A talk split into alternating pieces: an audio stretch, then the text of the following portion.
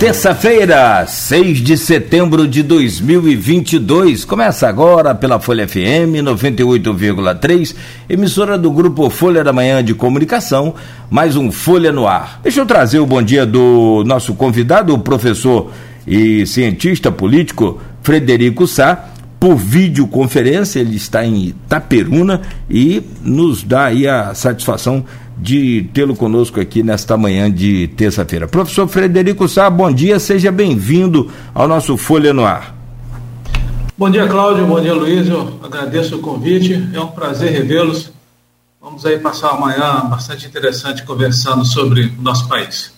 Sim, sim, essa tentativa nossa, não é, Luiz, de é, é, buscar clarear, buscar jogar luz aí né, onde há dúvida, enfim, esclarecimentos técnicos e científicos, no caso do professor político, para que as pessoas entendam de fato o que está nessas entrelinhas aí dessas eleições, de todos os movimentos que estão acontecendo no país. Meu caro Aloysio Abreu Barbosa, sempre bom e importante a sua presença aqui nesta bancada. Seja bem-vindo, bom dia. Dia, Cláudio Nogueira. Bom dia, professor Federico. Obrigado pela presença. Bom dia, sobretudo, você ouvinte pelo streaming telespectador do Fora no Ar. Nosso bom dia sempre especial aí a duas categorias que nos acompanham nesse início de jornada de segunda a sexta, que são os taxistas e motorista aplicativo. E que simbolizam bem uma. A gente vai falar sobre, sobre eleição pesquisa eles simbolizam bem uma das faixas em que tem se operado algumas mudanças que parece ter, se estancado, que é a classe média, né, nas fatias. A pesquisa, o problema de pesquisa da própria mídia e do consumidor de maneira geral, consumidor de, de, de conteúdo de maneira geral, é só primeiro, segundo turno e rejeição. Né? Para você entender como, como, como, como os movimentos se operam, você tem que ir nas faixas.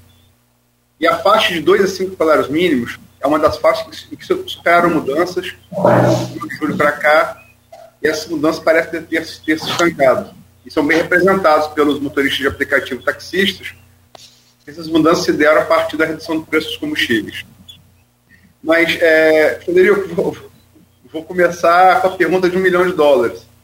O que esperar do 7 de setembro da quarta-feira? Bom dia. Bom dia, Luiz. É, eu tenho ouvido muitas pessoas fazendo, é, expressando mais ou menos a mesma preocupação, sempre a partir dessa, é, desse meio que fantasma que paira sobre o país nesses últimos anos, que com aquela pergunta mágica, né? vai ter golpe? Não vai ter golpe? Né? Essa é a, é a, grande pergunta. Então, veja, é, como a gente está conversando é, de uma perspectiva mais racional, nunca é bom fazer previsões, né? porque, né, como se diz popularmente, o futuro a Deus pertence.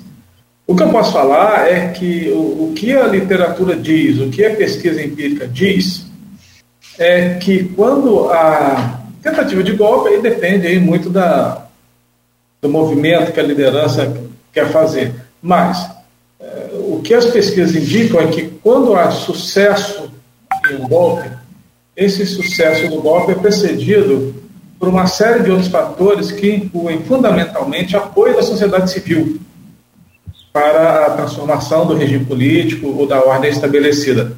E normalmente esse apoio ele é verificado através de grandes campanhas pela imprensa é, e pela criação de uma consciência coletiva contrária à ordem política vigente. É, o que não se verifica contemporaneamente. Né? Nós temos aí uma posição bastante forte do sistema judiciário, a transformação na ordem política, bem como uma posição bastante forte dos meios de imprensa contra a transformação, algum tipo de transformação ilegal, porque todo golpe é ilegal, isso é, tem que ser bem afirmado, né? golpe é ilegal. É, bem como, repito, né, uma grande, um grande movimento da imprensa contrário a qualquer tipo de movimentação ilegal contra a ordem política vigente. Então, assim, dentro do reino das, é, dentro do reino da pesquisa, dentro das atividades de pesquisa, é, percebe-se que a possibilidade de que haja sucesso em uma tentativa de golpe é uma possibilidade baixa. Tá? É, e a possibilidade de que haja uma tentativa de golpe, a julgar pelo que nós vimos pelo, por esses últimos anos, é, é uma possibilidade que existe, muito embora ela exista mais sob a forma de balões de ensaio, porque vários balões de ensaio já foram é, lançados ao longo desses anos nessa direção. Algo do tipo, eu falo um absurdo, vamos ver o que, que acontece. Né? Se as pessoas apoiarem, eu sigo em frente. Se as pessoas não apoiarem, eu digo que eu estou enganado e que eu recuei porque eu penso nos interesses do povo. Do ponto de vista racional, o posicionamento que eu tenho é, caminha nessa direção. Você falou aí em condições pré-existentes para que um golpe ocorra e seja, e seja exitoso.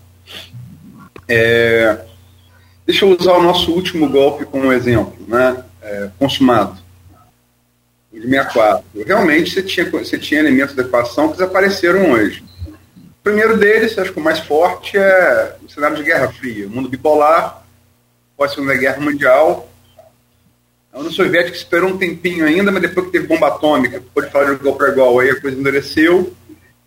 É, e estava no auge aqui na América Latina por causa da Revolução Cubana 59, poucos quilômetros de Miami. Né? Uma coisa que inspirou muito a esquerda latino-americana da época. Isso não existe hoje. Né? A gente não vive uma guerra fria. Pode, pode ter vivido uma guerra fria, talvez é, é, comercial entre a China e os Estados Unidos, né? Mas é, não, não, não, há essa conjuntura. Outra, outra distinção importante é que o PIB nacional, em 64, apoiou em peso o golpe. É um golpe civil-militar. A ditadura pode ser militar, mas o golpe é civil-militar. Embora nós tenhamos empresários acelerados aí em grupos de WhatsApp, os famosos tios, tiozinhos do WhatsApp, pregando contra a ordem institucional, pregando até financiamentos de movimentos é, é, pelo, pela ruptura institucional, é, o, essas manifestações da FEBRABAN, da Fiesp, é, de apoio à democracia são muito emblemáticas, né? Então não há, é, não há essas condicionantes hoje. E, e uma outra diferença, se você me permite, só para concluir a, a pergunta fundamental, é que em 64 o golpe foi feito para derrubar o governo João O golpe que se, que se parece pretender no Brasil em apoio ao governo. Então, são três é, diferenças muito grandes para a 64. Você concorda, discorda, por quê? Sim, é, há diferenças muito importantes é, em relação a 64. É, muito embora haja é, o que eu chamo da figura do espantalho, o espantalho ele se mantém, né, no sentido de que há no, no, no, no, nosso país uma determinada concepção de ordem social, né, que, via de regra, visa a conservação, um determinado status quo, né, uma determinada aliança que existe entre setores empresariais e setores militares, e o que a gente pode chamar, com alguma, é, digamos assim, com alguma licença de classe média branca, para manutenção de uma determinada ordem social que determinados segmentos é, participam do jogo econômico, social político, sabendo que vão vencer. Então, é, nós temos aí mais ou menos essa concepção de ordem social e que ocupa esses espaços de poder. É, em 64, tanto quanto agora, a proposta que havia era de tentar transformar os participantes desse jogo, ou pelo menos aumentar o número daqueles habilitados a participar desse jogo. É, e isso no nosso país é uma coisa é, subversiva, né? Nós temos concepções. Né? O Brasil ainda é filho da escravidão, né? Não houve um, um bom debate sobre escravidão no Brasil, seus efeitos. É, o Barbosa, o grande Rui Barbosa, mandou queimar esses arquivos, então a gente sabe muito pouco sobre a escravidão. Então, a nossa social, a ordem social é muito derivada disso, até o, os dias de hoje. Contemporaneamente, muito embora não haja é, o comunismo como um sistema político viável, né, isso é importante que se diga, porque eu, eu vejo os jornais, eu vejo a internet, parece que eu estou assim numa falha da Matrix, em que as pessoas falam de comunismo, de, de, de Rússia, de Cuba, e o comunismo faleceu, né, uma morte inglória e catastrófica na década de 90, então já se vão aí mais de 30 anos, mas permanece espantado. Né? Então o comunismo hoje ele é utilizado como uma palavra que se usa para designar alguém de quem eu não gosto. Como em outras épocas da humanidade já foi usada a palavra judeu, já foi usada a palavra herege, é, já foi usada a palavra é, homossexual, então, que eu não gosto é isso. Hoje em dia, quem eu não gosto, eu chamo de homossexual, perdão, quem eu não gosto, eu chamo de comunista.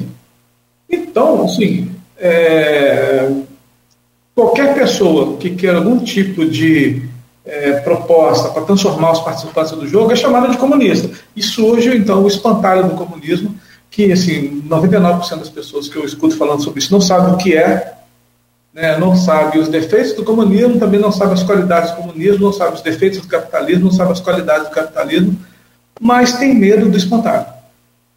Então, o espantalho ainda é utilizado, então as pessoas acreditam nisso, né, porque é, há um elemento, né, e aí dentro a, a lógica do espantalho é a lógica do medo. O medo é o grande é o grande alimento e o grande motor dessas discussões sobre ordem social. Vai ter golpe, não vai ter golpe, como é que transforma, como é que não transforma. É, tem que se dar com a percepção de medo e a manipulação do medo.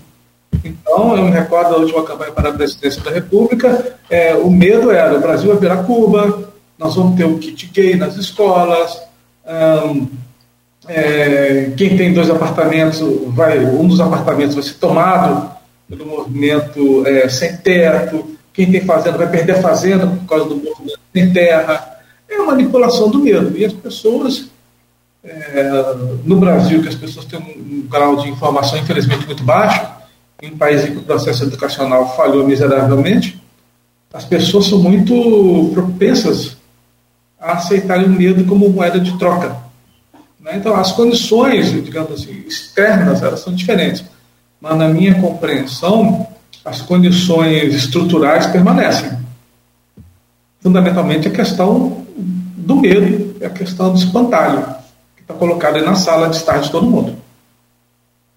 Deixa eu, eu, eu, usei, eu usei 64 como exemplo, é, é um exemplo nosso, né? Tá, tá próximo, tá próximo não, tá no mesmo lugar em espaço, mas é um pouco distante no tempo. Deixa eu usar um exemplo vizinho, né, em espaço, mas bem mais próximo no tempo, que é o golpe da Bolívia, que, que não logrou êxito né, é, em 2020. É, aquele golpe, ele, ele trouxe, e foi consumado, quer dizer, não logrou êxito, a, a, a, os, responsáveis, os responsáveis por ele foram presos, a ex-presidente da Bolívia, né, a Janine, Janine Anhes, é, mas aquele golpe, que é muito próximo e vizinho, trouxe uma peculiaridade. As Forças Armadas permaneceram nos quartéis. Aquele golpe foi dado pelas Forças de Segurança. Você acha que isso é, é, vale como exemplo, esse, esse, exemplo da Bolívia, vale, vale como exemplo do Brasil?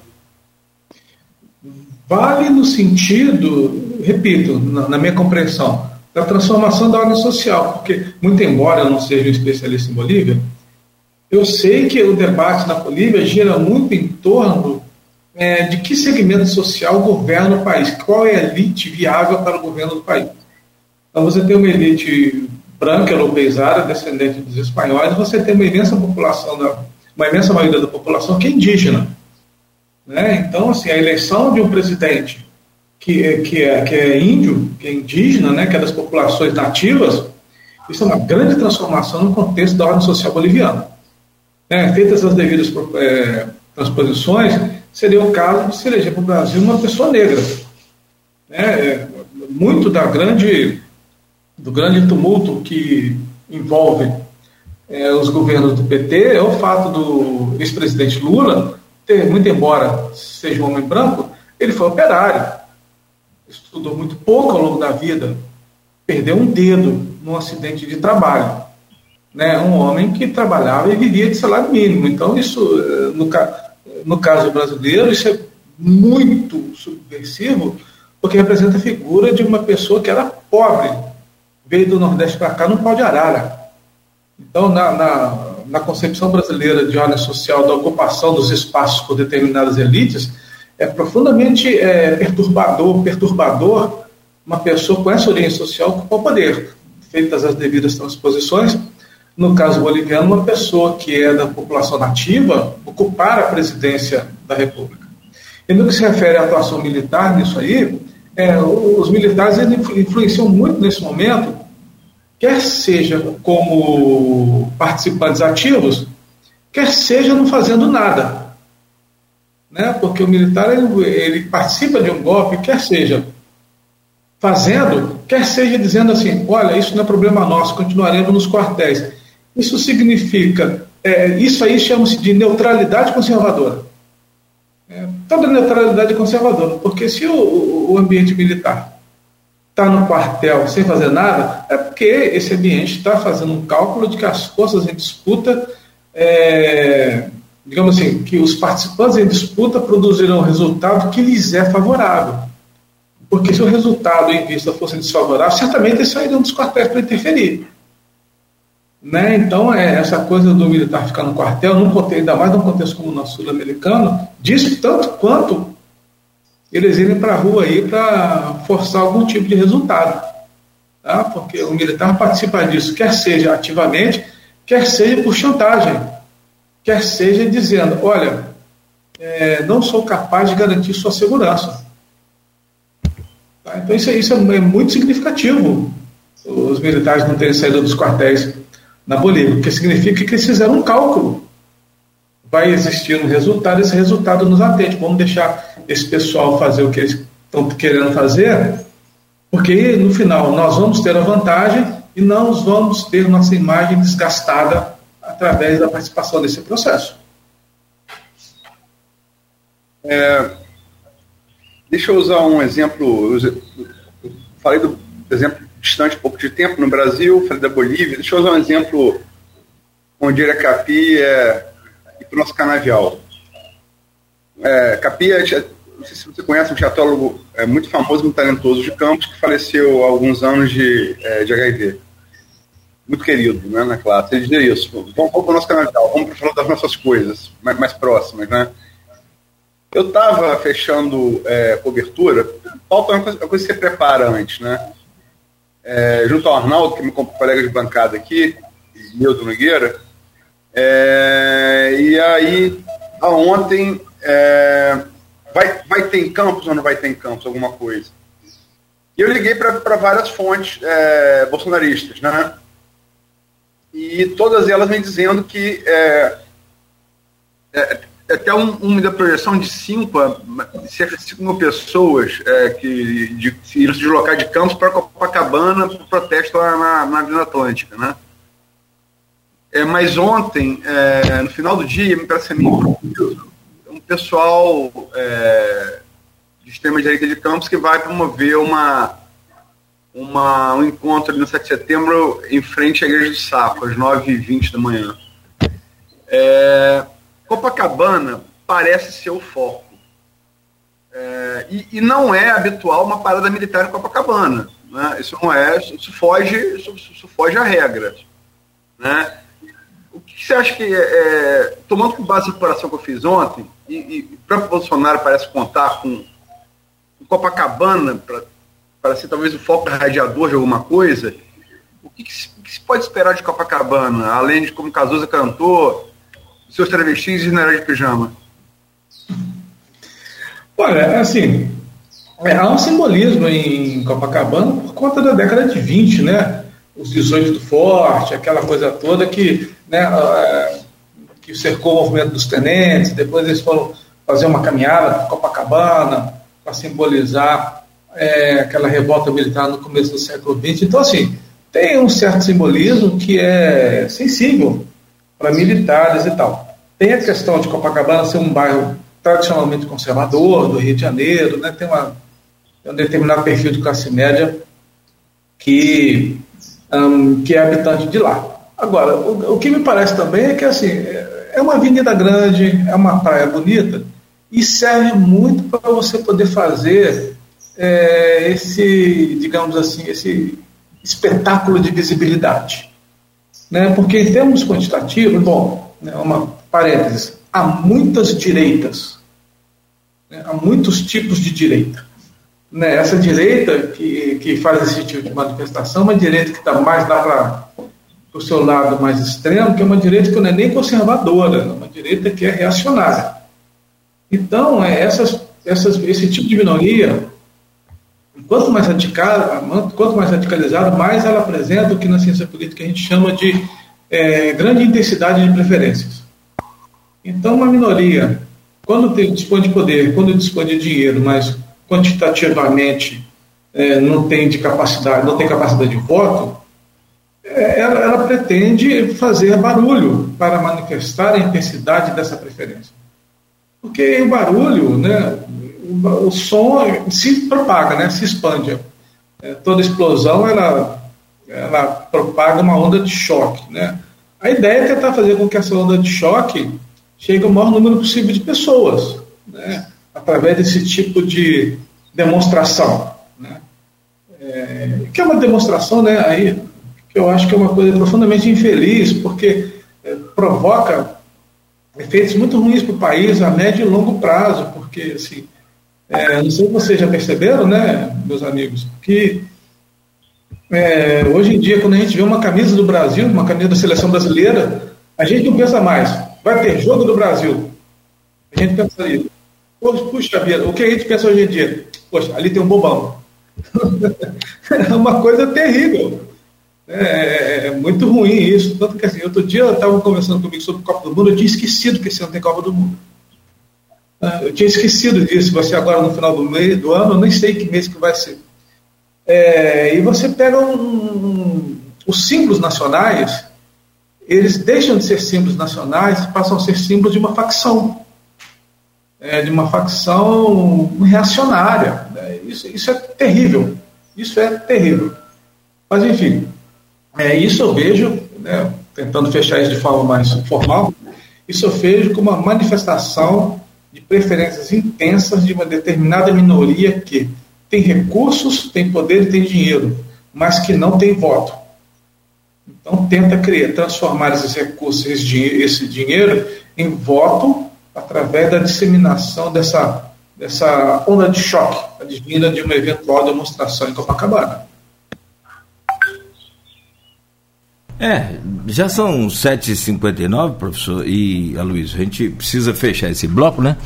É, é, essa coisa de Copacabana é emblemática, né? Vocês dois sabem muito bem, quem nos acompanha aí, muita gente pode também acompanhar, sabe? É, Copacabana é mundialmente conhecido, então tem também, é o reduto do, do presidente, né? Ali é bolsonarista mesmo aquele reduto. Enfim, eu tinha uma pergunta, se, só para fechar aqui, Luiz, se me permite, rapidamente, para não atrapalhar a pauta a seguir.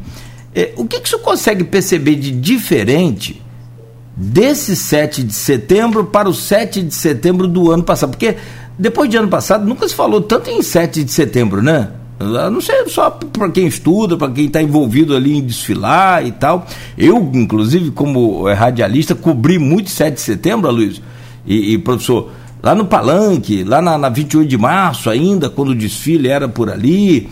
Enfim, era uma festa maravilhosa, todo mundo desfilava, os colégios, as instituições, enfim. Mas parece que isso agora virou mais um ato político do que institucional. O senhor percebeu alguma coisa diferente, a não ser o acréscimo da polarização, né, o incremento da polarização, do 7 de setembro passado para esse 7 de setembro, ou é tudo um recado para manter ali aquela, aquela bolha unida? Bom, é, é, o mais é, relevante que eu vejo, há muita coisa envolvida nisso, né? porque o 7 de setembro, o feriado, é o dia da memória e toda memória é uma reconstrução. Né? Você lembra para você construir o futuro. Então, o 7 de setembro, ele é um dia em que a gente para para pensar o país, que país que a gente quer. Né?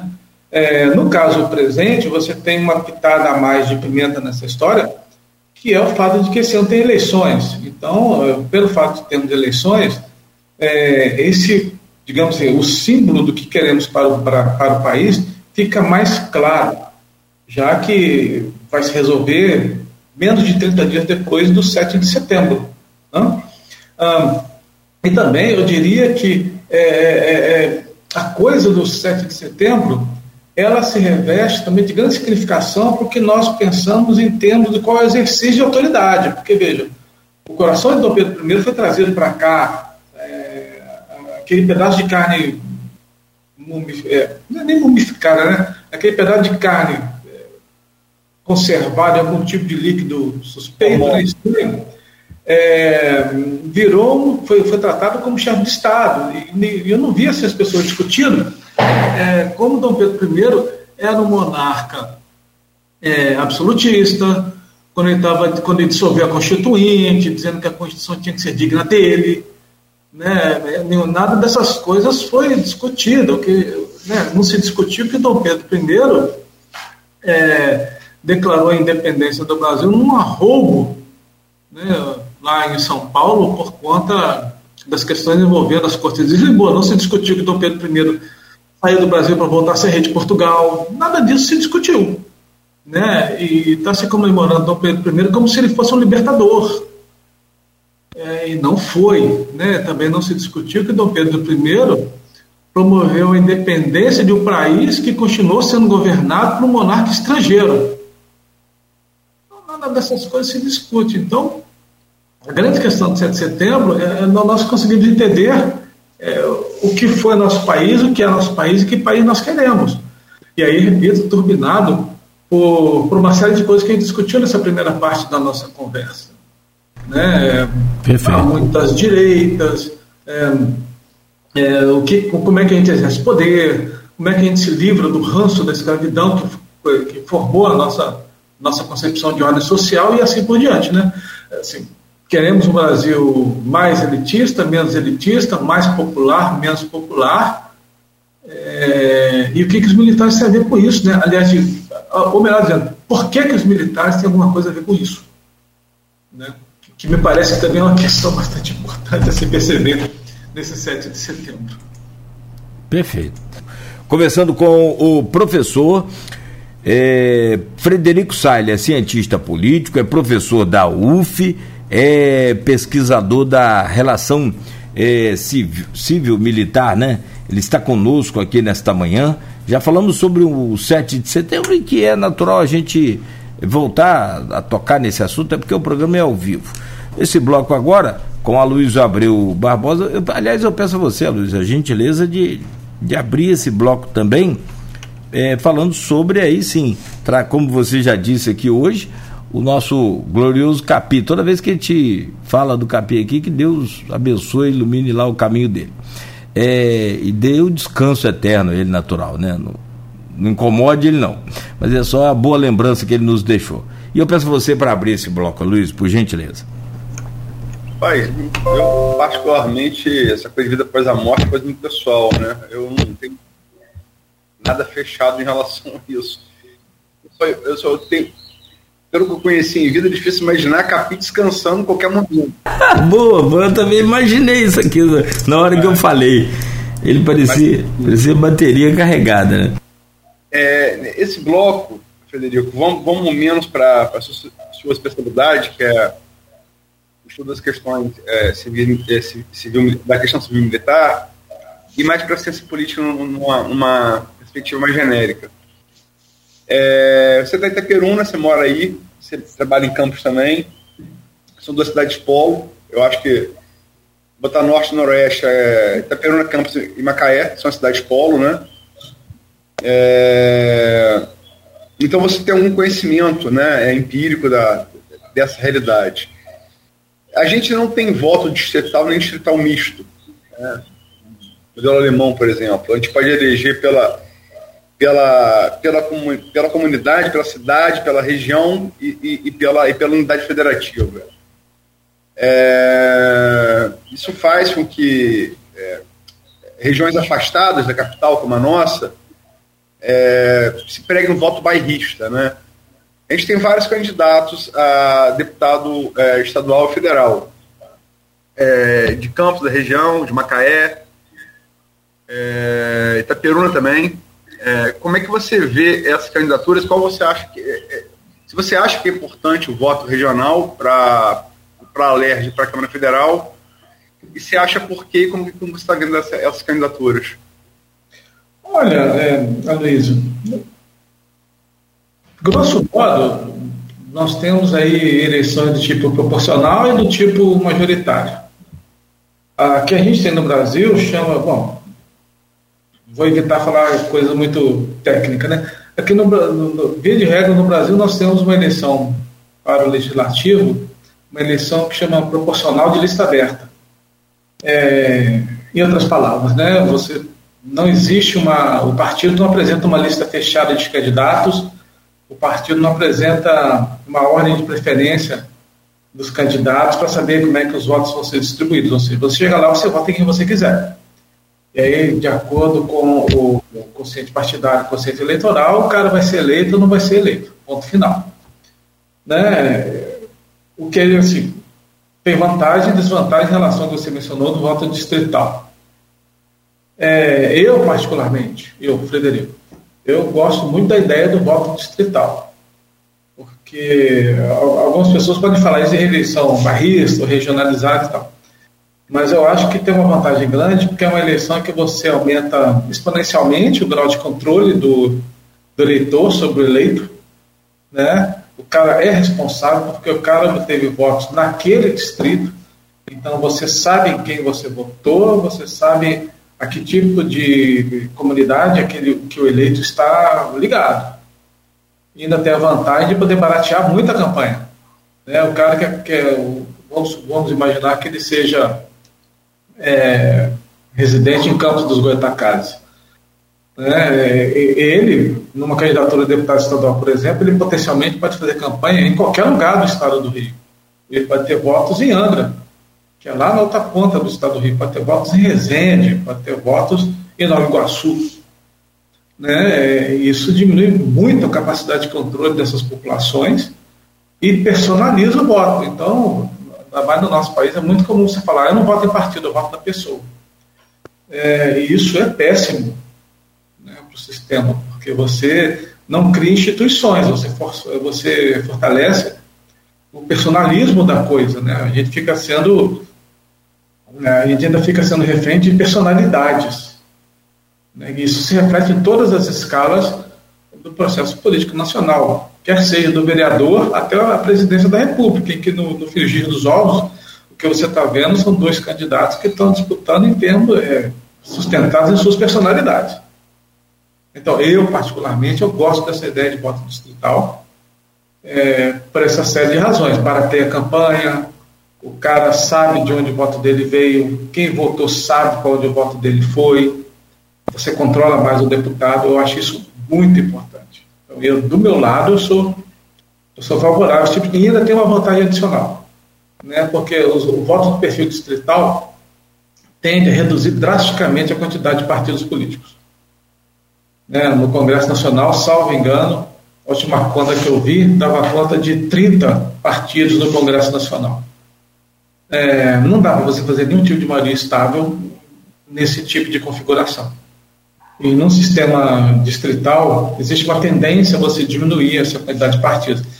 E as coisas funilam aí para três partidos, sabe? no máximo quatro no país do tamanho do nosso. Então, eu acho que isso é uma coisa boa.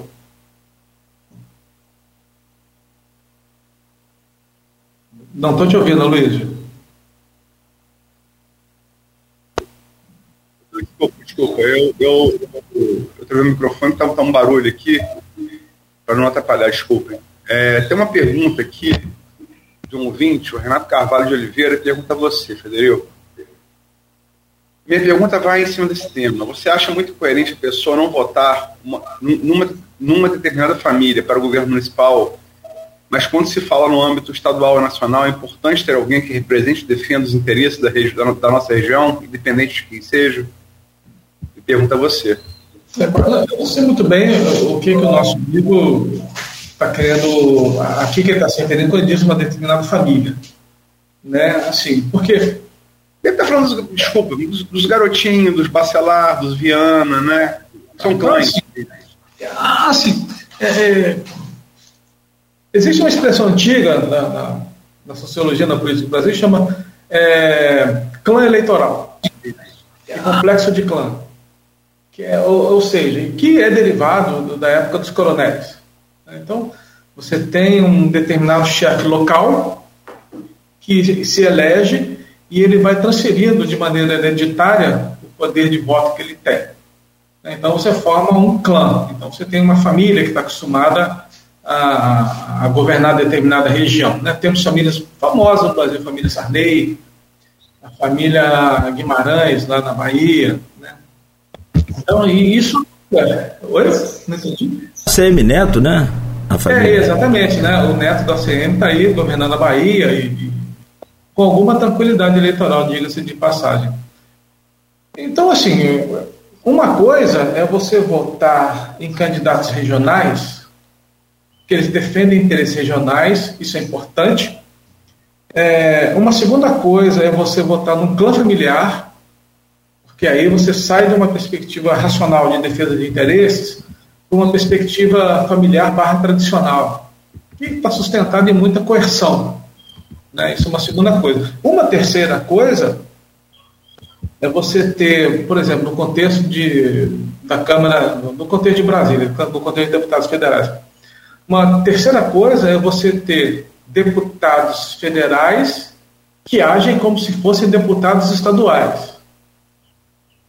Né? Então é diferente. Né? Então é, é perfeitamente aceitável que um deputado estadual eleito pela região de Campos defenda os interesses da região de Campos na Alerj.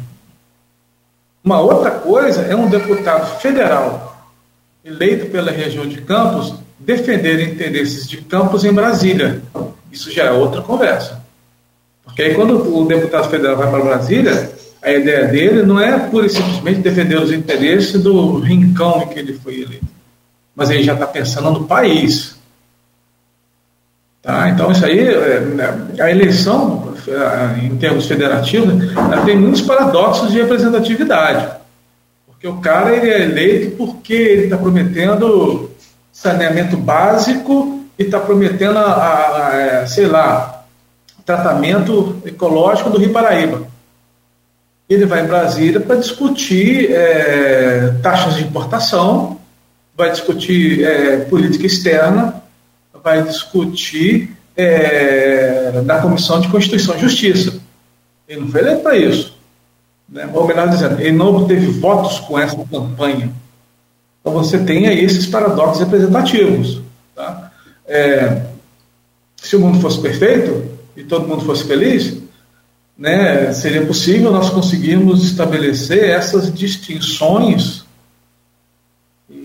esse tipo de perfil de tarefa. Mas certamente, né, voltando aí a, a, ao questionamento que o nosso amigo apresentou, um, a partir da perspectiva que você fala, vota na família X ou Y, é uma coisa assim que eu acho é, politicamente indesejável, você não está votando no projeto político, nem você está votando é, nos interesses da sua região. Você está votando num clã político que dá, um, dá vantagens para determinado tipo de. para determinados setores sociais. É, como no tema pré-pautado, a gente está com uma disputa. Todas as pesquisas apontam, todas elas, uma vantagem muito grande para a reeleição de Romário. A gente, a gente, falou de eleição, você fez a distinção no início, né? Nós temos eleições é, proporcionais legislativas, que são deputado estadual federal, e é, eleição majoritária, né? É, para o legislativo, que é o Senado. E esse ano é uma vaga só. É 2-1, 2-1, 2-1. E Romário, é, em todas as pesquisas, parece estar tá com uma vantagem muito grande, né? Muito grande. Algumas Molon aparece ali no limite da margem de erro ali, né? Mas a maioria delas, todas, General Paeste, é, Datafolha, IPEC, vantagem muito grande de Romário. É, é, você mineiro deve gostar de futebol. Todo mineiro gosta de futebol. É, Romário tinha como jogador a característica de, de, de, parecer morto e aproveitar um bate-cabeça na área e pegar a bola e, e guardar. É, não, eu faço até um. Não tem o meu voto, mas foi o maior atacante que eu vi jogar na minha vida. Né? É, e, e, me parece que ele está aproveitando de um bate-cabeça na esquerda e na direita. Na esquerda, Molon Siciliano rachando. E na direita, bolsonarista, embora ele seja do PL, ele é muito mais candidato do Valdemar da Costa Neto do que do Bolsonaro. Né? Os bolsonaristas são a Clarissa, garotinho, e o Daniel Silveira, que agora teve problemas com a justiça eleitoral com o registro de candidatura.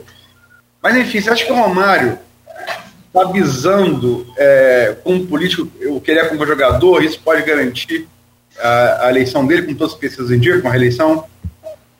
Bom, o Romário, na verdade, ele é o tipo de candidato que todo partido quer, porque, é, ideologicamente falando, é muito fluido, né? Muito embora caminhe numa direção mais conservadora, que é bastante comum no nosso país. E o projeto político Romário é ele. Né? Ele, como uma série de outros candidatos, o negócio do Romário é a personalidade dele. Essa coisa do talento, do baixinho marrento, da pessoa que vai, que vai é, o Pelé é poeta, né? a pessoa das frases de efeito.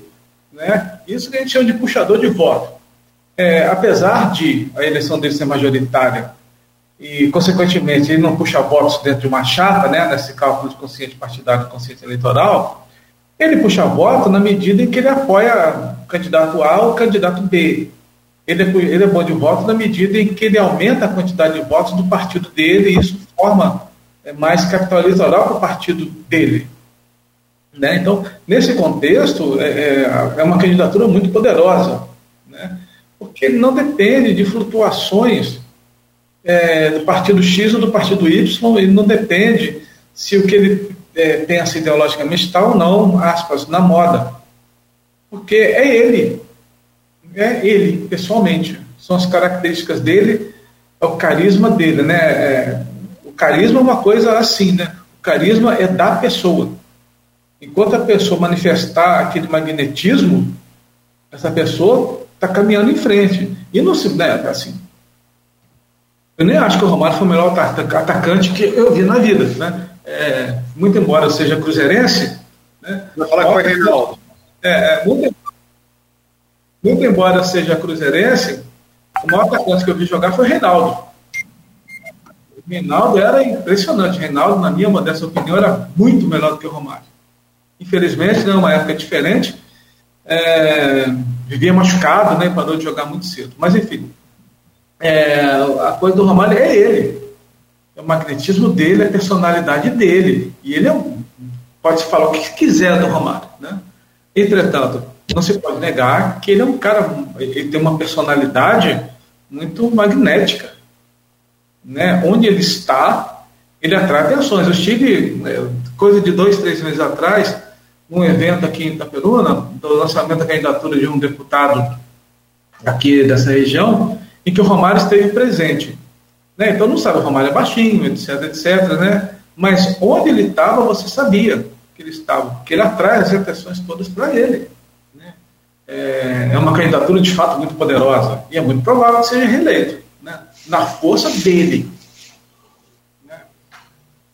só para é, não perder, a, antes de passar para governador, eu estava no Maracanã quando o Reinaldo, é, na ponta esquerda, sem uma perna, calou a gente no Maracanã. Eu estava lá, eu vi isso. E, eu, e, calou a minha boca, porque eu sou flamenguista. Reinaldo foi extremamente mais técnico que eu vi jogar. Uhum. Mas eu acho que pela carreira que o Romário teve, internacional no Barcelona, né? na seleção brasileira, ele chegou a patamares que Reinaldo ah, não tinha alcançado. Né? Mas é, só para passar para a próxima pergunta, é, e, e, e, é bom lembrar, né, um tal de Johan Cruyff, que acho que entendi um pouquinho de futebol, apelidou ele do gênio da grande área, né? Uhum.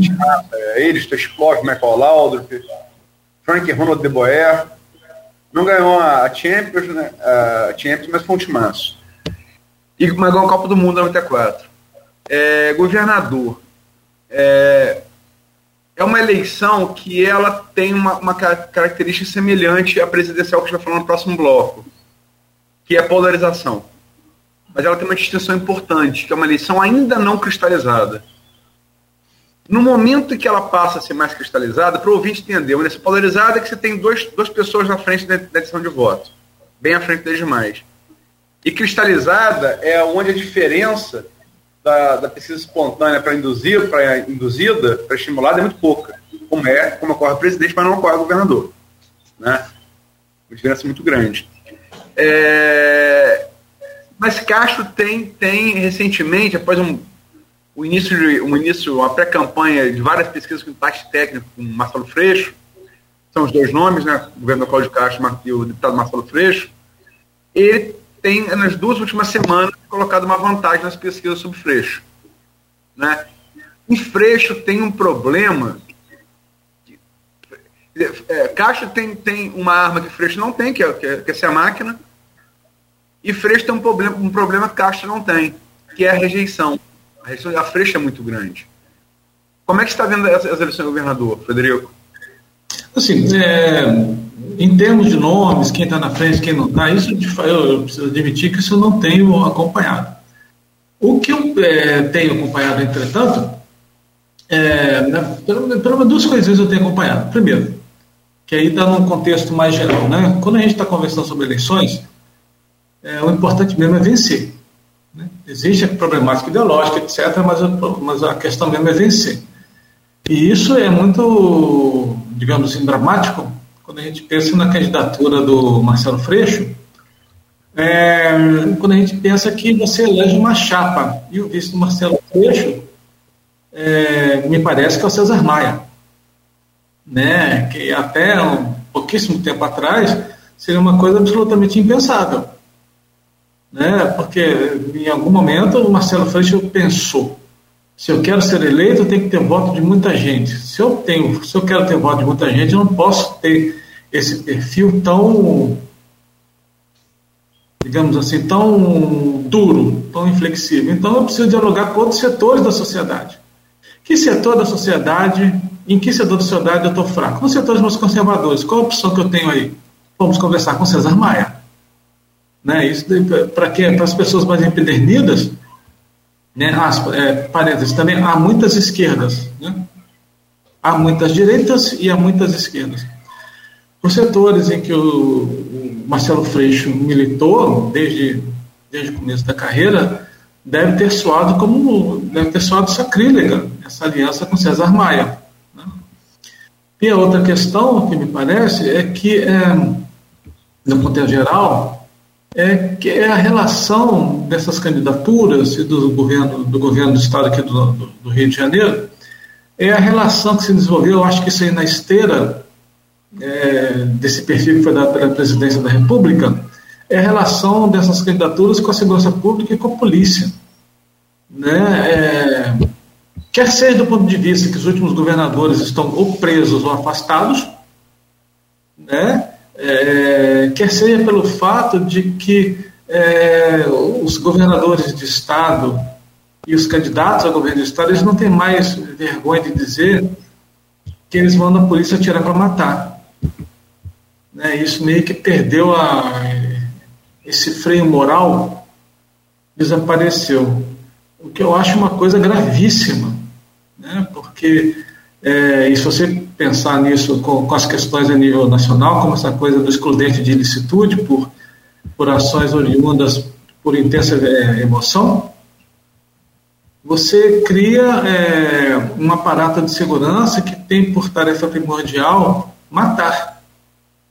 E não, é, assim, deter o suspeito, passar pelo processo legal, é, passar por julgamento e eventualmente sofrer uma condenação e passar o tempo dele que for necessário na cadeia. Né? A política é matar. É, eu acho isso altamente indesejável, né? porque o nosso país já tem muito problema com a violência e, e, aí vem uma coisa no final das contas, né? É, que é uma questão que eu acho que as pessoas ainda não compreenderam, né? Se a história matar, para que, que eu preciso de política? Para que, que eu preciso de eleições? Resolve matando. Né? A morte é o fim da política. Né? Se você começa a matar as pessoas, quer dizer que a política falhou. Então, se é para matar, tudo isso que a gente está conversando aqui perde completamente importância. Né? Se a ideia é andar armado, é, tenho que andar armado, é, a frase que eu vi outro dia, né? Você prefere sacar o quê? A Maria da Penha ou uma pistola? Ora bola, se quem se defende, se quem vai me defender sou eu mesmo armado, para que, que eu preciso de polícia? Para que, que eu preciso de pagar imposto? Para que, que eu preciso de eleições? Então a gente não precisa de menos política, a gente precisa de mais política. Né? a gente precisa de uma política menos pragmática e a gente precisa de uma política mais programática. Né? E com um pouco mais de coerência. Né? Eu acho assim, horrível essa coisa é, Marcelo Freixo barra César Maia. Eu não sei se vocês viram, mas é, eu vi no UOL, é, coisa de 10, 15 dias, Marcelo Freixo dizendo que ele agora é contra as drogas. Vi. É. Ah, mas não fui eu que mudei. Foi a sociedade que mudou. Ah, francamente, né, gente? Francamente. Muito embora né, eu tenha as minhas opiniões sobre liberalização das drogas e tal, que é uma questão bastante complexa, né?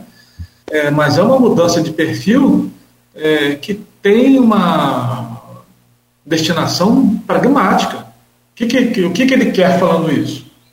Eu quero votos de um segmento do qual eu nunca tive votos. Senão eu não venço. E eu quero vencer. Okay? É isso aí. E essa coisa desse negócio de no, no, droga aí, que é a, a, contra a maconha, a favor, é, ele acabou dando meio que um tiro no pé e desagradou quem era a favor dele por conta dele apoiar esse projeto e não conseguiu angariar aí novos simpatizantes de quem era contra ele apoiar esse projeto. Isso é muito complicado. Aliás, a Luiz postou lá no grupo também uma coisa interessante. É, é Luzema, Castro Lula e Lu, Luneto, né? Eu li a coluna da, que a Luiz postou sobre isso que o interessante é ganhar e confirma justamente isso que o senhor está falando. É, até se for o caso, se afastar da sua liderança política maior para poder tirar o, aquela liderança do palanque agora, né? Como é o caso lá em, em Minas Gerais, o Zema tira qualquer possibilidade do Bolsonaro participar da campanha dele e lidera com mais de 50%. O negócio é ganhar, o senhor falou bem. São 8h35, eu vou pedir licença aos senhores. Rapidamente a gente faz um intervalo comercial e a gente volta para fechar, sim, é, esse programa de hoje.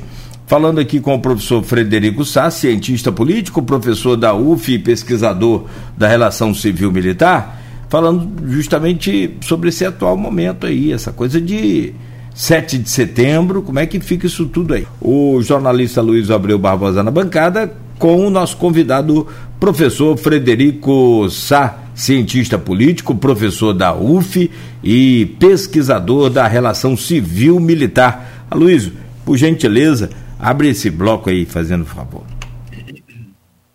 Vamos falar, de, vamos falar de eleição presidencial, Frederico, nesse bloco, terminar falando de militar novamente. É, no Brasil, duas coisas nos últimos anos não associadas. É, Nogueira citou uma matéria do Globo, porque é, parece claro que é, todas as pesquisas, né, é, Bolsonaro, é, Paraná sobretudo, Rio Grande do Sul está é, quebrando um pouco a dar do leite, mas ele leva ainda, Bolsonaro leva no Sul, Centro-Oeste Norte, muito equilibrado, mas é, talvez o Bolsonaro leve, sobretudo pelo peso dele no centro-oeste com o agronegócio. Nordeste é, é, não é 7 a 1 mas é 6 a 2 ou 5 a, 5 a 2 de Lula. Né? É, e a, e a, a, eleição vai se definir no Sudeste, né? que é a, a região de maior, de maior densidade eleitoral. É, Bolsonaro vem tirando diferença, talvez até ter passado, algumas pesquisas parece, parece na frente no Rio de Janeiro, outras não. É, e São Paulo com o Tarciso, é, candidato dele, ex-ministro da infraestrutura, candidato dele ao governo de São Paulo, tem tirado nas últimas pesquisas grande diferença em relação a Fernando Haddad. Né? Grande diferença. E crescendo em todas as faixas. E como você Nogueira citou, é, um estado emblemático é o seu, que é Minas. É, tem que ser emblemático, né? A última pessoa que perdeu em Minas igual a presidência da República foi uma parte chamada Getúlio Vargas em 1950. Então, vocês têm esse condão de definir o presidente da República, né? Pelo menos nos últimos 72 anos, algum tempo. É, e lá o Zema, que caminha para ganhar o primeiro turno, entrou na, regi na região metropolitana, que sempre foi refratária a ele, Calil, prefeito de BH, não conseguiu segurar. É, todas as pesquisas mostram isso, que ele está com. É, se eu não me engano, o Datafolha deu 62% dos, é, dos votos válidos, é um negócio impressionante. E Zema apoiou Bolsonaro né, em 2018. É, qual peso você acha que o Sudeste, falo como mineiro também, né? que o Sudeste vai ter nessa eleição presidencial? Bom, na verdade, o Sudeste define as eleições, né? Porque a gente não precisa nem assim. Tem o Rio de Janeiro, tem Minas Gerais e tal, mas é muito importante pensar em São Paulo, né? Por uma série de razões. Agora há pouco a gente estava conversando sobre PIB. O PIB de São Paulo é maior do que o PIB do Rio de Minas Gerais somados. Né? Então, é, tem uma população de, salvo engano, bate aí 40 milhões de habitantes. Então, é importante vencer em São Paulo. Né? É muito importante vencer em São Paulo. Ah, agora, pelo o quadro que você desenha, né? É, então, primeiro, do ponto de vista quantitativo, né, tem que vencer no Sudeste, tá? Porque aí compensa eventuais tropeços aí em outras regiões do país. Tem que vencer no Sudeste, né? O, o assunto está aqui. É, mas tem uma outra coisa que eu acho que também é muito é, problemática, pensando nós todos como com brasileiros, né? É, é, como que isso, é, como que esse tipo de polarização dividiu o país, né? Uma região mais rica e mais branca está tá, tá muito é, pendente para um lado, uma região mais pobre, mais sertaneja, mais cabocla, mais negra, está muito pendente para um outro lado, né? É, esses últimos anos muito embora nas ciências, né, na política, nas ciências sociais, a gente sabe que há muitos Brasis, né, é, nos últimos anos, isso ficou muito claro no sentido quase da, da criação de identidades distintas, né, e da recusa de certas parcelas da população se sentirem partícipes do mesmo ecumênico político de uma outra parcela da população né, tinha-se muito medo de que, ah, mas o PT dividiu o país com esse negócio de rico de pobre. Na verdade, quem dividiu o país foi essa última, foi essa última administração federal, né, com essa coisa de. É, com essa coisa sectária dessa extrema-direita. Né, e isso é muito perigoso, porque é uma clivagem que é muito difícil de ser superada. Né, muito difícil. Porque você tem, de um lado, é uma determinada população, e você tem, do outro lado, uma outra população, são populações que não conseguem escolher entre si pontos de contato e de convivência. Isso é muito perigoso para o país como, como ecumênico político. Né? O que significa sentir-se brasileiro? Né? Agora é sentir-se bolsonarista ou sentir-se petista. Isso é uma coisa péssima péssima, péssima, péssima. Não consigo imaginar é, é, a resolução desse tipo de clivagem no futuro próximo. O ano que vem vai ser um ano muito difícil. Né? É, e, e, aí os próximos anos, pensando mais para frente, serão anos muito difíceis. O ano que vem, especificamente, né, por conta dessa, digamos assim, quando essa mágica que foi feita com o preço da gasolina do álcool, né, e que o ano que vem vai estourar. Porque o ano que vem esse negócio vai ter que ser corrigido. Né? Então, sendo corrigidos, os preços da gasolina do vão disparar muito rapidamente, então a inflação ano que vem vai ser uma coisa difícil. Deixa, né? deixa eu engatar nessa, nessa resposta sua para uma pergunta, para não passar muito também de um outro ponto que você falou anteriormente. É primeiro se você, como cientista político, é, não concorda que, assim, eu acho que ninguém isento vai negar essa coisa do nós contra eles alcançou proporções estratosféricas com o, governo, com o bolsonarismo. Não vou nem falar do governo Bolsonaro. Né? Onde você prega a eliminação do outro. Né? É, até física. Tá aí o caso de Paz do Iguaçu para não, não deixar ninguém mentir. Mas você não concorda que o nosso contra eles foi também, sim, é, instalado, insuflado, sobretudo no momento que o, que o barco começou a fazer água, no governo Dilma, perto do impeachment, e pelo PT também. E deixa eu fazer uma outra pergunta é, é, relativa a, a, essa coisa, dessa mudança de posições. É assim, é, nós temos hoje há 26 dias da, da, das urnas, 26 dias, das urnas de 2 de outubro. Fatalmente vamos ter mais 28 pela frente no segundo turno de, de, de, do, do, dia 30 do, do mês que vem.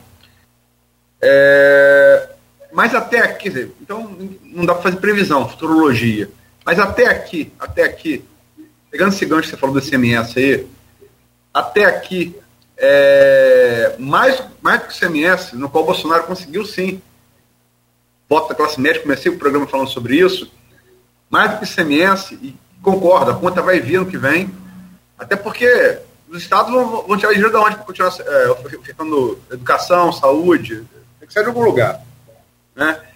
Mas a, a, bala de prata de Bolsonaro não foi o, o ICMS dos foi o Auxílio Brasil, 600 reais pago desde o último dia 9, 9 de agosto.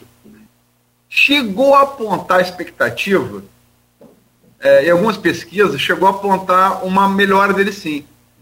Mas a, a, as três últimas pesquisas, a saber, Datafolha de quinta-feira, BTG FSB de segunda e PEC de segunda, ontem também, duas ontem e uma quinta, demonstram que após essa tirada de diferença, que é onde Lula sempre teve mais voto, sempre teve mais voto.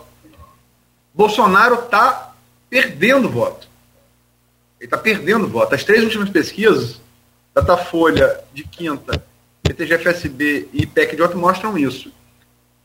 Você não acha que o, o, o eleitor pobre sempre foi mais pragmático e menos ideologizado? Né?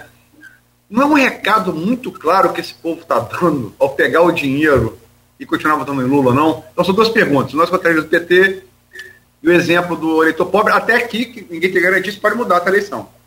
Né?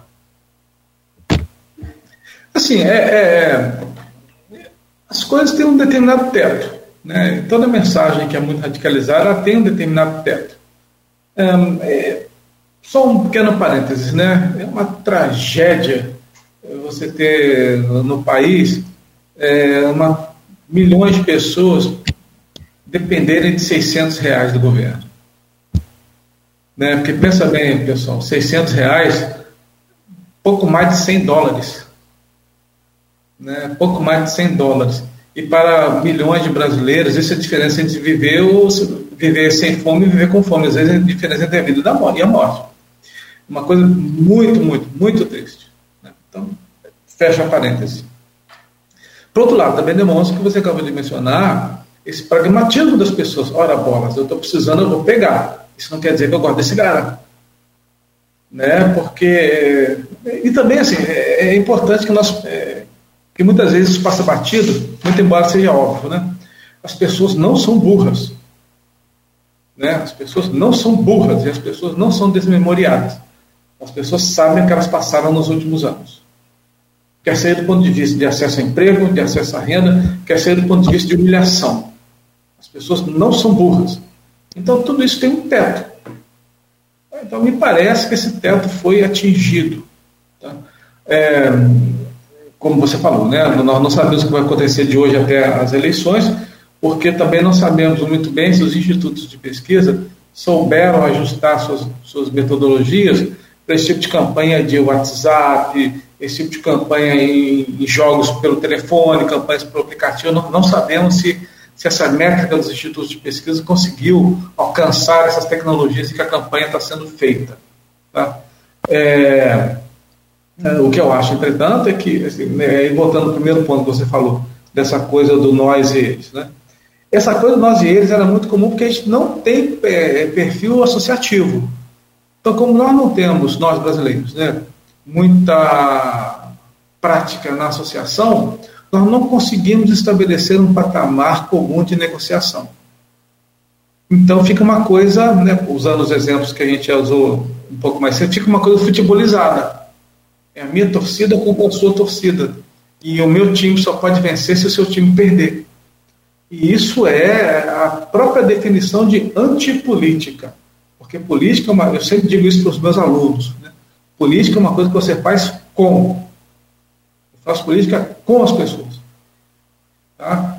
Eu não faço política sem as pessoas, eliminando as pessoas do debate ou eliminando fisicamente. Isso é, isso é a morte, é o fracasso da política.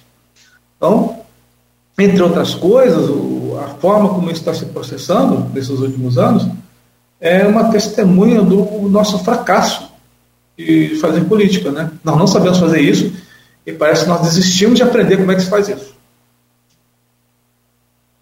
Bom, é, essa coisa de fazer política no Brasil, ela vai se re remodelando a cada eleição, né? Tem aqui um grupo de WhatsApp do programa, professor, e do blog Opiniões, que é do, do Aloysio Abreu Barbosa, e eu quero pegar lá uma pergunta da Silvana Venâncio, que é jornalista, mora em Bom Jesus, está aí perto do senhor também, é, do Itabapuana, e ela diz aqui, professor, pergunta interessante, é para a população ter medo com os resultados das eleições, se não for a favor do atual presidente Bolsonaro, de que aconteça algo como nos Estados Unidos, por exemplo? Depende. Depende. É, medo de. Porque, olha só, o medo é um alimento né, da campanha. Agora, se for para ter medo e por causa do medo é, votar no candidato X, aí eu acho que não se deve ter medo, não. Agora, medo no sentido de que não se sabe qual, qual será o dia da manhã, isso certamente, porque é, eu, eu, aprendi com um militar, eu, eu, uma frase que eu ouvi de militar certa feita. O medo é um sentimento muito salutar, porque o medo te faz pensar no que, que você vai fazer depois. Tá? É, por outro lado, se você tem medo antes de tomar sua decisão, você vai tomar uma decisão ruim. Né? Então, a porque olha só, e tem outra coisa também, né? O que define uma situação política não é o medo, é a coragem cívica. Tá? Então você toma a sua decisão, você assume a sua decisão e você abraça a sua decisão. E aí você abraça o seu projeto de país. Porque aí é, o que se usa como esse negócio, ah, se as pessoas devem ter medo. As pessoas, é, isso é um, é um instrumento da campanha atual. Você deve ter medo do que vai acontecer. Se você não votar em mim, vou dar um golpe. Se você não votar em mim, vai vir comunismo, vai roubar suas coisas. Esse medo não pode ser. Não, esse medo depois contra, e, e esse medo é, vai produzir um resultado horroroso. Tá? Agora, por outro lado, né? É, que país eu quero? Eu tenho medo que esse país se torne pior ainda? Isso aí eu acho que é um, é um, é um bom é um bom aditivo para as pessoas tomarem decisões. Mas, se, mas não é assim, né? Da forma mais pragmática possível. Você tem que ter medo do ano que vem, sim. Porque vai ser um problema com essa coisa de gasolina e álcool. Esse é um problema enorme, enorme, enorme, enorme. Quem quer que seja eleito vai ter um pepino para descascar o ano que vem. Não, e aí, me completar de novo, não só uh, o ICMS reduzido dos estados, vai no mínimo influenciar em, em perda, perda de serviço, ou de qualidade, ou de oferta de serviço, como ainda mais que o ICMS. Esses 41,2 bilhões, ninguém plantou a semente e cresceu em pé, isso saiu de algum lugar.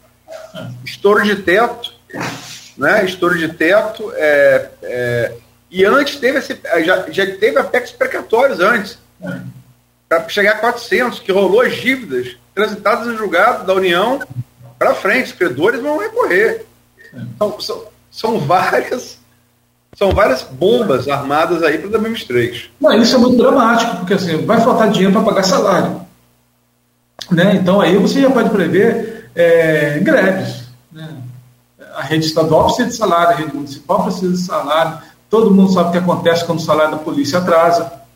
Vai ser um ano muito difícil. Vai ser um ano muito difícil. Não, vai ser um ano de muita greve, de muita inflação. Vai ser um ano muito difícil. Sim. Independente de quem vencer, vai ser um ano certamente muito difícil. Eu vou colocar só, só. Desculpa, Luiz. Perdão, vou atrapalhar, não. Não vou fazer pergunta. Só vou colocar uma frase. Eu tenho mais medo do ano que vem do que de quem vai ganhar a eleição. perdão. Perdão. Se fosse para tirar o, o, se fosse para tirar de entrevistador ou entrevistado a frase da a frase do programa, você, você traria com essa, Nogueira? Por favor. É, mas aqui a noiva é o, é o entrevistado. É, é, para os militares. Tem, tem uma uma analogia que um, é um, jornalista muito criativo, até porque passou pelo Extra, Extra Jornal Popular, é, jornal, a Folha teve a hora, Grupo Folha, e o Jornal Popular te permite fazer coisas que o jornal, o jornalão não permite, né? Pode ser mais criativo, fazer pegadinha no título, né? É, e Otávio Guedes, que foi editor do Extra há muito tempo, hoje é do, da Globo News. Ele é um cara de tiradas muito boas, né? Sacadas muito boas. É, ele fez uma que eu termino com ela para fechar questão, fechar a entrevista. Não sei se o Nogueira quer falar mais alguma coisa, fazer mais uma pergunta. É, voltando ao tema inicial, que são os militares. O Guedes disse que se todas as pesquisas confirmarem Bolsonaro perder a eleição, e não tivermos um golpe, olha os condicionantes, né? Pelo amor de Deus, mas enfim, se tudo isso se confirmar, é, Bolsonaro talvez vá representar para os militares brasileiros o que as Malvinas representaram para os argentinos.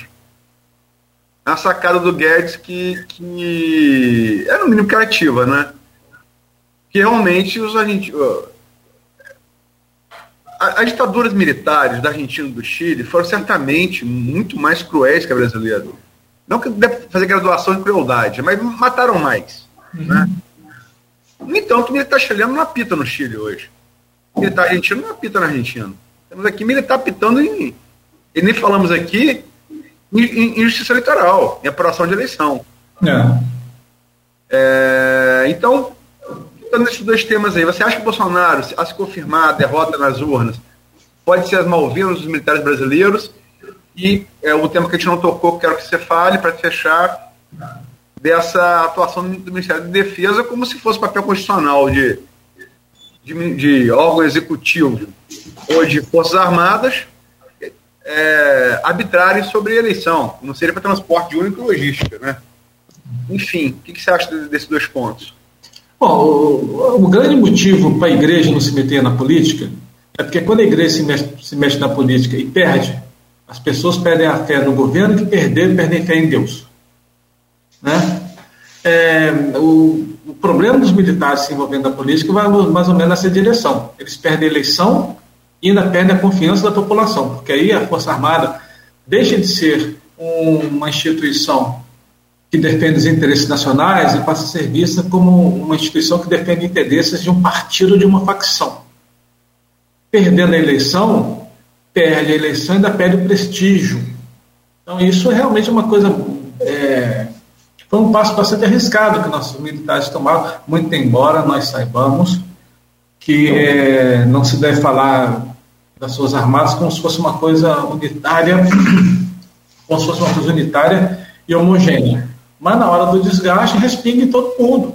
Né? Então, da mesma forma que vai ser difícil para o país superar essa divisão que nós estamos observando nos últimos anos, deve ser difícil para os militares voltarem a se identificar com questões nacionais e não com essa pauta conservadora e com essa pauta de costumes, porque não só os militares se envolveram é, mandando representantes para o TSE, que é uma jabuticaba, né, uma coisa que só existe por aqui, né, como também se envolveram em pautas do, dos costumes, né, já vi generais falando aí da família brasileira, do aborto, é, de, de políticas de gênero, né, de questões educacionais, os militares também se envolvendo na falta de costumes.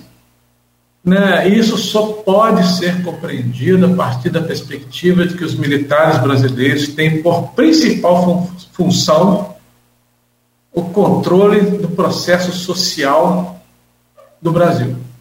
Né? Dadas as peculiaridades do Brasil, nossos militares é, não estão muito direcionados para a defesa do Brasil contra inimigos externos, contra ameaças militares externas. A função militar no Brasil é o controle do processo social. Aí você entende né, por que, estão aí se metendo nas regras eleitorais, por que, que estão discutindo drogas, por que, que estão discutindo aborto. Tá? Porque é uma questão no, no, no nosso país, não é de defesa da soberania nacional contra uma ameaça militar externa é a defesa do Brasil contra os brasileiros. É a defesa do Brasil é, pela manutenção de um dado projeto social, que passa pela escravidão, que passa por uma certa interpretação do, do, do cristianismo e que passa por uma certa visão do que, é certo e do que é errado. É, é exatamente passa por esse caminho aí, professor. Quero agradecer o senhor aqui, em nome de toda a equipe do programa. Como que passa rápido, né? Quando a conversa é boa, é inteligente, é esclarecedora. Dizer que é sempre, né, né Luiz? É sempre uma honra né, poder a gente contar com sua presença aqui. Espero que possamos em breve ter aí também a sua é, presença de fato aqui nos estúdios, né, apesar de, de, remotamente já ser satisfatória, né, não tenha dúvida disso. Desejo todo sucesso aí e, sobretudo, vamos ficar na torcida para que esse 7 de setembro né, não passe mais do que né, um primeiro de abril quase. um bom dia para o senhor, muito obrigado, agradecemos aí esse, esse carinho e atenção e o tempo dispensado aqui para nos ajudar nessa difícil e longa tarefa de esclarecimento, principalmente nesses tempos de polarização, o que é bom para colocar aqui para a população pontos é, é, divergentes de todos, né? Cada convidado pensa de uma forma, então a gente traz todos justamente por isso. Muito obrigado pela colaboração importantíssima do senhor nessa manhã. Muito obrigado, Cláudio. Muito obrigado, Luísio. É, foi um prazer conversar com vocês aqui mais uma vez. E, poxa, precisando, é só me ligar, que a gente conversa de novo. Opa, que bom. Aloysio. Agradecer entrevista, foi muito didática. Na verdade, é, o, Frederico ele, ele, ele, ele, traz essa, essa, essa, essa base de, de estudos dessa relação civil-militar, que no Brasil sempre foi muito complicada, né? Sempre foi muito complicada. É, então, vamos fazer agora completar 200 anos, né? É, e, a figura de Dom Pedro, quer dizer, tem essa coisa da necropolítica também, o coração dele aqui, que o Frederico falou. É, e essa tensão, né? Essa tensão, essa tensão. É, eleição, acho que a única tensão que deveria existir é a expectativa do voto da urna. Né? Não deveria ter outra tensão. Ou a próxima pesquisa, ou naquela que cobriu a eleição, aquela. Vão fechar a lista ali da, da, da LERJ da Câmara, que você cobra a eleição, o Nogueira comeu também faz muito tempo. É, essa tensão positiva que deveria ter. Não. Se vamos ter ou não um golpe militar. Enfim, e, acho que, que a, a, a, o estudo do Frederico, hum, que se especializou nessas questões brasileiras, que tem N exemplos, desde a proclamação da, da República, o nosso primeiro golpe militar, né? passando depois por República é, é, Revolução de 30, Getúlio 54, 64, a gente está sempre recorrendo dessas coisas, infelizmente, né? É, esperamos, esperemos que as tensões dessa eleição sejam aquelas que eu citei aqui, né? Pela próxima pesquisa, pelo voto na urna, não se a gente vai ter ou não golpe. E agradeço demais é, pela entrevista e, e queria lembrar também que tem aqui perguntas feitas pelo Maurício Batista, fui ver agora aqui, o Edmundo Siqueira, são ouvintes aí do programa, Edmundo também é blogueiro do Folha 1. Peço desculpa por não tê-las feito, mas é, quando eu fui ver as perguntas já tinha passado do assunto, então não, é, ficou difícil voltar. Tá bom? É isso, Frederico. É, obrigado, obrigado pela entrevista. Obrigado mais uma vez e a todos aqueles que nos ouviram. Qualquer coisa, estou na UF, podem passar lá, a gente conversa mais. Tá certo. Obrigado pelo convite também. Ô, Nogueira, o, o áudio. Agora sim. Não, obrigado pelo convite de a UF. Sempre prazer pra gente. Boa sorte aí, professor. Bom trabalho e obrigado por hoje mais uma vez. Bom dia a todos. Bom dia, conversamos aqui ao vivo com o professor Frederico Sá, cientista político, professor da UF e pesquisador da relação civil-militar deixou aqui suas impressões e suas é, posições com relação à, à, ciência política desse, desse momento. E, e pra, pra, sim, Aloysio. Posso só, só, terminar com uma coisa que eu fui falar do, do, do, do Edmundo e do, e do Maurício, eu esqueci. Claro. Eu citei aqui Cazuza numa. Cazuza e eu descobri que o Frederico também gosta de música, inclusive é, eu acho de o rock um pouco mais pesado do que eu. É, Metal, é, né? Um fã de Sepultura. É, mas a, a, a letra de Cazuza, que eu fiz menção aqui numa pergunta, é Copacabana o título, né? E tem um verso que ele diz assim: Copacabana, você não me engana com seus travestis e generais de pijama. É, profético Cazuza. Profético. Profético. Só não sei se os caras vão estar de pijama, né? Mas vamos ver. Bom, meu caro Luiz, amanhã estaremos de volta. Feriado é, é só para os fracos aí, né? Para nós aqui, 6 horas da manhã, já está 7h25, né? Estaremos aqui ao vivo com o nosso Folha no Ar e com dois, dois excelentes convidados amanhã. É, vamos estar aqui com o Arthur Sofiati né? E do, do além do, do, do, Arthur Sofiati também vamos ter um outro historiador, o Eugênio Eugênio Soares. Soares, obrigado. Eugênio Soares conosco aqui amanhã com esse tema também de, de 7 de setembro e política, essa coisa toda. Aí fala um pouco também da, da, da origem histórica da data, né? Sim. Falar um pouco, umas coisas que vale a pena ser comentadas, né? Ah, não tenha dúvida. Até o. É o Frederico falou do imperador português, os ingleses tiveram um papel muito grande, o, o, o Cochrane, né, era, é, eram mercenários, né, o John Taylor, que virou John Taylor, vai morrer no Rio de Janeiro 20 uhum. anos depois já da Guerra da Independência. É. É, o John Taylor foi, ele estava na Batalha de Trafalgar ao lado de Nelson, que é o Almirante Nelson, que é o grande herói das guerras napoleônicas que tem que ter tá lá na Trafalgar Square, né, lá em Londres, tem a estátua dele lá em cima com uma netinha do braço. Hum. Então são é, coisas interessantes para a gente falar aqui, abordar um pouco dessa história. E a verdade é, é, a dependência do Brasil é, é, meio que fruto das guerras napoleônicas, né? Vamos tratar um é. pouco disso amanhã. É, para quem não conhece aí. A... Brasil, como da América Espanhola também. É. Quando Napoleão domina a Espanha e bota o irmão dele como imperador fantoche, as colônias todas daqui da América, da América Espanhola é, decretam dependência, né? É, então foi... tem muita influência disso. É, e esse Napoleão foi o cara, né? Minha nossa.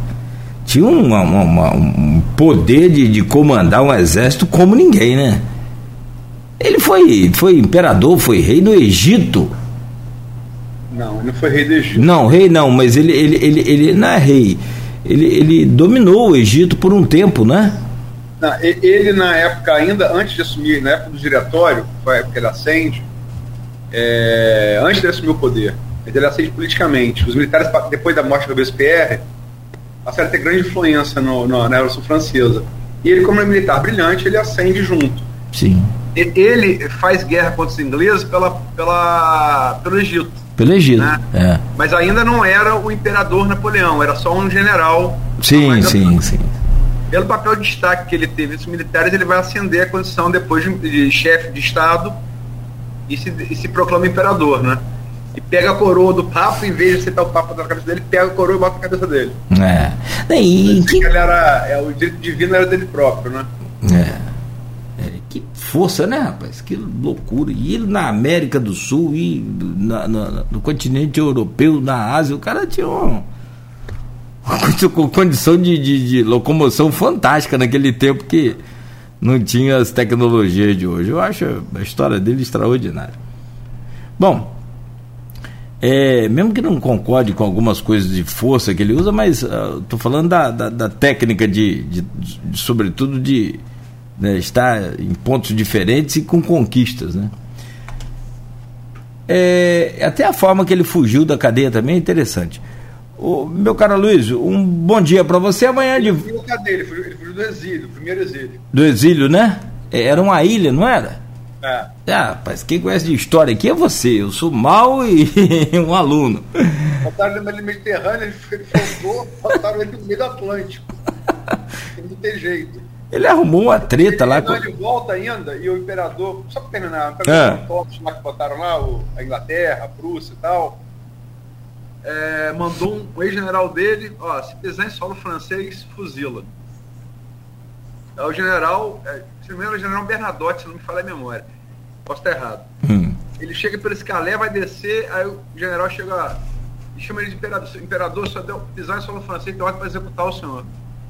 É por isso não seja, ele pisa no solo, E ele ordena o pelotão de funcionamento dele.